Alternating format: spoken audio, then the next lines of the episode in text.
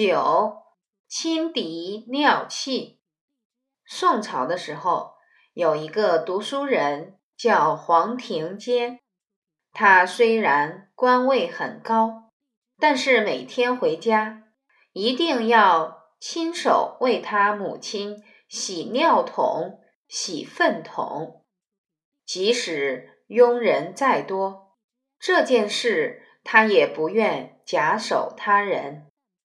我们从中可以感受到，黄庭坚是念念想着父母的生育教养恩德。